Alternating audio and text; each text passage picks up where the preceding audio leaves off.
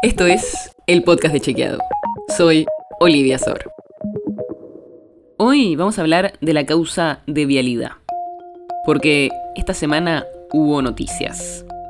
Cerraron los alegatos de los fiscales y el fiscal Diego Luciani pidió que la vicepresidenta de la Nación, Cristina Fernández de Kirchner, sea condenada a 12 años de prisión y se la inhabilite de forma perpetua para ocupar cargos públicos.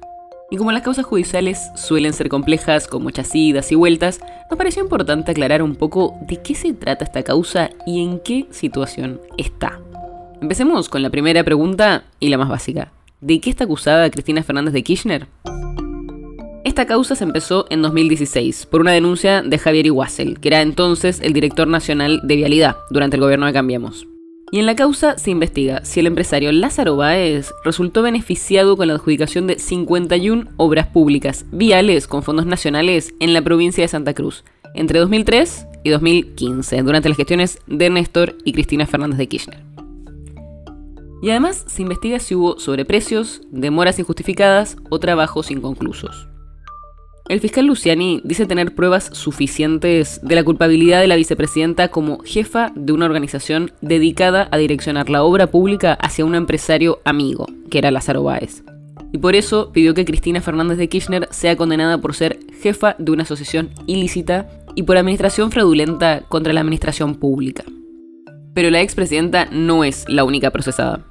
El fiscal también pidió penas para Lázaro Báez, para el exministro de Planificación Federal, Julio Devido, para el exsecretario de Obras Públicas de la Nación, José López, sí, el de los bolsos, y así como para casi otra docena de exfuncionarios de esa época.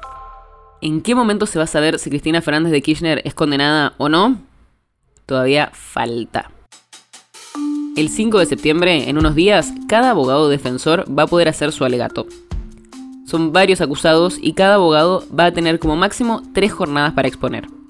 Y recién, después de eso, viene el veredicto. Así que todavía no hay fecha definida.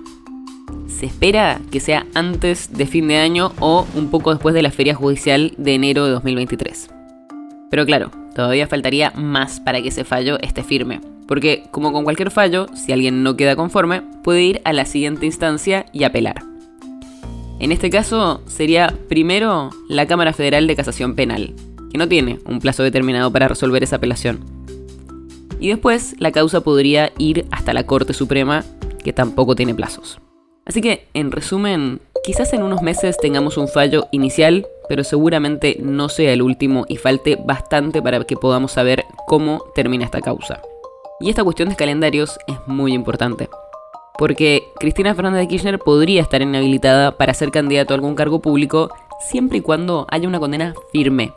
Y como seguramente falte bastante para eso, es posible que no influya sobre su posibilidad de ser candidata a un cargo público en 2023. La nota sobre la que se basa este episodio fue escrita por Manuel Terricone y Juan José Domínguez. Si quieres saber más sobre esto y otros temas, entra a chequeado.com o seguinos en las redes. El podcast de Chequeado es un espacio en el que de lunes a viernes te contamos qué de lo que escuchaste o circuló es verdadero o falso. Te traemos datos para que puedas entender mejor las noticias. Si tienes una idea, algún tema del que te gustaría que hablemos en un próximo episodio, escribinos a podcast.chequeado.com. Y si te gustó este episodio, seguinos en Spotify o en tu app de podcast favorita y recomendanos a tus amigos. Es una producción de Chequeado, producción colaboración con Posta. La producción está a cargo de Martínez Lipsuk y Sebastián Chávez, y la edición es de Nacho Guarteche. Yo soy Olivia Sor.